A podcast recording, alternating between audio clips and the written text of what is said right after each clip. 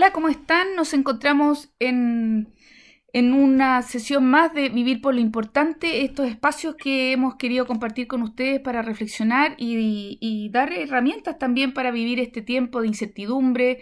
con más sabiduría, con más paz, con más alegría. Así que hoy día junto con Juan Pablo tenemos un tema que a nosotros nos ha fascinado y que ojalá también pueda ayudarlos a, tener una nueva visión o a confirmar la visión que tienen con respecto a la vida. Así que Juan Pablo, presenta tú el tema porque es, eres tú el que lo encontró primero.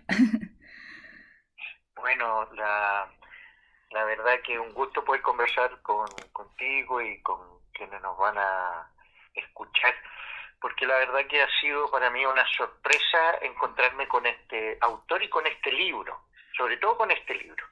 Y digo, ¿por qué una sorpresa bonita? Porque justamente a través de los estudios de la psicología social me apareció el nombre de este libro que voy a mencionar de inmediato, que siempre ha sido un tema para mí muy atractivo, que es el tema de los juegos. Eh, yo siempre he estado convencido que los seres humanos somos, vivimos jugando, pero que eh, la manera de vivir los juegos no como que no nos hemos dado cuenta, incluso en las más antiguas tradiciones de las religiones. Los juegos como el lucho y otros tenían eh, contenidos eminentemente religiosos. Y es súper interesante, se han hecho estudios muy, muy sesudos respecto al juego en la historia de la humanidad y de verdad impresiona, adultos, niños, todos juegan, ¿no? No por nada existen casinos y todas esas cosas. Y a partir de este nombre, los juegos, es que me encontré con este autor que se llama James P. Carse, un eh, historiador de las religiones norteamericano, que tiene un libro que se llama Juegos Finitos de Juegos Infinitos. Y me llamó poderosamente la atención el libro y me lo logré conseguir, me costó mucho, porque está en inglés fácilmente en Kindle, pero en español me costó mucho, pero lo logré encontrar. Y la verdad que para mí ha sido una, una luz, una mirada del sentido de la vida, de que, como dice ahí el autor, eh, podemos decir que los seres humanos en nuestras relaciones, en nuestra vida, jugamos dos tipos de juegos. Mayoritariamente, hay otro, pero la verdad que si uno mira la historia de la humanidad y el presente, uno dice, de verdad, este hombre tiene una intuición fenomenal. Y son dos tipos de juegos, los juegos finitos y los juegos infinitos. Y la clave está, ¿qué tienen en común? Es que los juegos infinitos tienen en común con los, con los finitos en que se juega voluntariamente y que nunca se juegan solos. Pero más hay información enorme de la diferencia que hay entre un juego finito y un juego infinito. Y te dejo a ti porque tú has ido conociendo este tema de una manera muy interesante. Bueno, esto que les vamos a compartir eh, es para aplicarlo a la vida. Brevemente, porque el libro es largo. Los juegos finitos tienen que ver con todas aquellas eh, relaciones donde nosotros, de alguna manera, los jugadores son conocidos, son definidos, hay reglas claras, el juego tiene un principio y un fin. Eh, y fundamentalmente el objetivo de tener ese tipo de juego es ganar. Y obviamente al haber ganadores hay perdedores y eh, ese ganar me, permite obtener títulos y esos títulos me permiten obtener poder. Brevemente, este tipo de juego no solo es el fútbol o el ajedrez, sino que se ha metido de algún modo en casi todas nuestras relaciones humanas donde permanentemente estamos compitiendo para ganar en los vínculos, en los negocios, en la finanza, que ya la vamos a ver. En el otro lado están los juegos infinitos, que como bien dice eh, el autor, James P. Carse, son juegos donde los jugadores eh, son ilimitados, donde las reglas existen pero se pueden ir modificando, donde no hay principio ni fin del juego, sino que lo importante es que el juego siga permanentemente. Y una de las cosas más lindas del juego es que su propósito es seguir jugando. Y eso nos permite, eh, a diferencia de los primeros de los juegos finitos, que siempre tienen que estar preocupados y con una seriedad y una gravedad, porque están compitiendo, porque se les va la vida en ese, en ese juego, aquí eh, hay una, una ligereza de alma, una libertad, un vuelo, un gozo, como cuando éramos chicos y jugábamos horas y horas y horas.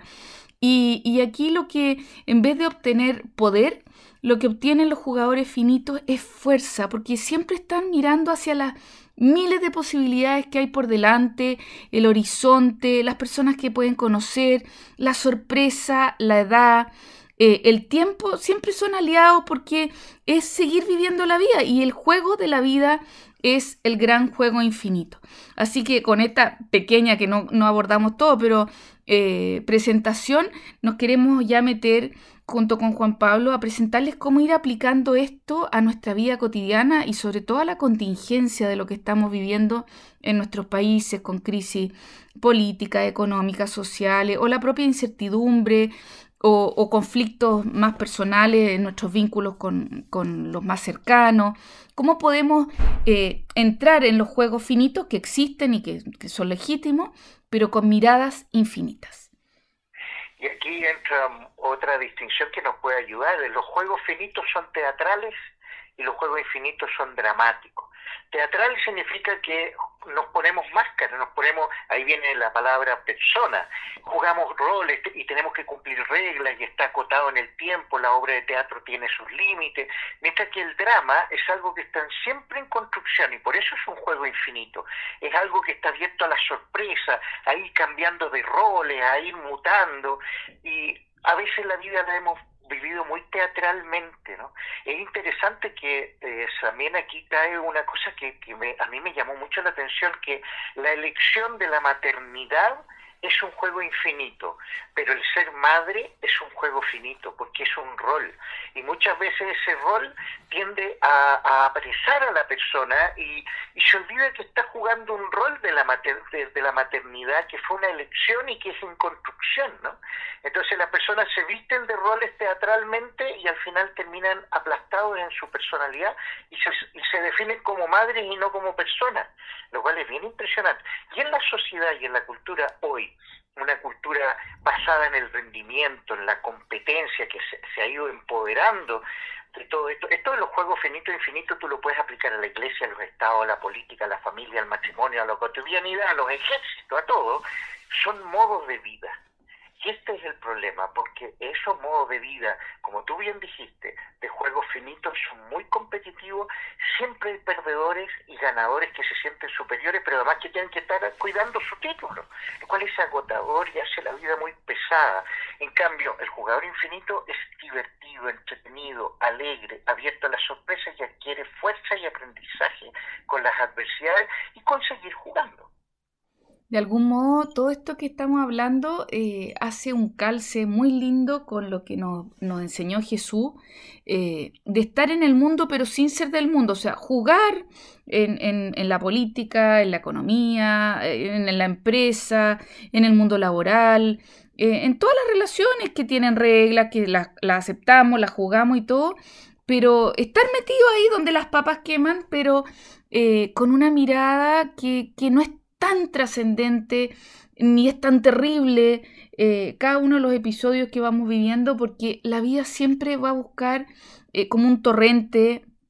como un río, donde nosotros somos ese río de la vida, eh, va a buscar el espacio para, para seguir encontrando nuevas, nuevos caminos, nuevas oportunidades, nuevas posibilidades. Entonces una mirada como muy de niño, pero no ingenua. Eh, también el mismo Jesús lo dijo, o sea, eh, eh, para estar en el cielo y ir construyendo cielo acá, esta mirada de niño de, de poder hacer lo mejor posible cada día, pero no para destruir a los demás, no para llenarse los bolsillos, eh, solo los lo personal, el beneficio personal, mirarme el ombligo, sino que las personas más felices y las que aportan más a la humanidad son aquellos que tienen esta mirada infinita que otro autor que también queremos nombrarle, que se llama Simon Sinek, eh, nos ayuda ahí como eh, a ver cómo estamos jugando nuestra vida, algunas preguntas que nos pueden ayudar a revisar si estamos siendo jugadores infinitos en los juegos finitos y aportando esta mirada más bien como mística, espiritual, o sea, tener otros ojos para mirar lo cotidiano. No nos vamos, no nos da el tiempo para meternos en las temáticas de detalle de Simon Sinek, pero tiene un libro que se llama Juegos Infinitos y que él dice que su maestro es este autor Carce que estamos hablando. Y uh, tomando un poquito como en lo global, yo creo que algo de lo que tú dijiste, que hay algo muy complejo que se nos mete en la vida cotidiana, en las relaciones interpersonales, en las religiones, en los ejércitos y en la economía, donde Sinek se mete especialmente, habla de la diferencia de empresas con mentalidad finita y con mentalidad infinita, y pone nombres concretos que ahora no nos da el tiempo, pero es impresionante cómo se nos ha metido en un sistema por el mundo económico, sobre todo la competitividad, la renta, el ganar el máximo como fin último de una empresa, eso es finito. Porque siempre va a haber ganadores y perdedores y se va a dar vuelta la torta tarde o temprano. Entonces la mentalidad infinita es la que es abierta al riesgo, a, a que el fin no es ganar, sino que el fin es la gente que trabaja en la empresa, el fin es el cliente, las personas que la renta y que la ganancia de los inversionistas o de los que tienen las acciones. Eso, eso es absurdo y eso ha hecho un daño y ya todos los economistas serios hoy día están hablando que no puede ser que la rentabilidad y la ganancia de, lo, de, los que tienen las acciones, de los accionistas, sea lo, el centro de la empresa, es la muerte de la empresa y de su entorno. Y eso está claro, pero siguen algunos empecinados en eso y eso está provocando un daño hasta el planeta. La invitación es lo que tú acabas de decir de Jesús, jugar los juegos infinitos, en el cual primero son las personas, no la rentabilidad, no la ganancia ni ser el ganador. Bueno, y todo eso, todo eso, esas miradas nuevas tan, tan humanas, por decirlo de alguna manera, eh, son las que queremos dejarle a ustedes eh, para vivir este tiempo donde justamente lo que ha prevalecido en nuestra sociedad es ganadores, perdedores y, y no mediar ningún, ningún eh, pretexto para destruir al otro. Todo lo contrario, sigamos jugando en nuestro Chile, sigamos jugando en nuestras casas, sigamos jugando en los vínculos que a veces puede que nos cuesten, pero si podemos profundizar en esta mirada infinita eh, y cuidar los vínculos, la relación y las personas como primera cosa antes que ganar, vamos a ver que vamos a obtener eh, un bien mucho más eh, grande para todos y, construir un país mejor también, eh, con más justicia, con más paz, con más unidad. Así que los dejamos con todas estas locuras lindas que nos regaló este autor para que ustedes también las puedan conocer. Hasta un próximo capítulo. Que esté muy bien. Hasta la, hasta la próxima. Muchas gracias.